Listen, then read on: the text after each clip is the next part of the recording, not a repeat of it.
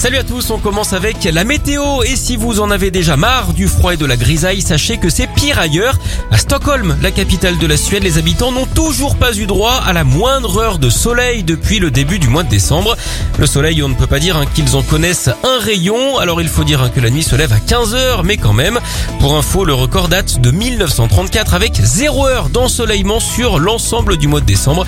Du coup, savez-vous ce qu'on ne dira pas d'un habitant de Stockholm ce mois-ci? Qu'il sue les doigts.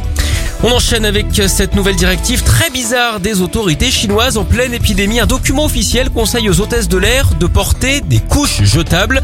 Ça ne concerne pas uniquement la Lufthansa, c'est pour éviter d'aller aux toilettes et donc d'attraper la Covid. Plusieurs compagnies réfléchissent d'ailleurs à des solutions pour améliorer l'hygiène des petits coins en vol. Un prototype de porte main libre ou encore des toilettes auto-nettoyantes qui utilisent la lumière UV pour tuer les germes. En tout cas, si les hôtesses sont obligées de mettre des couches, il faudra doublement faire attention au décollage.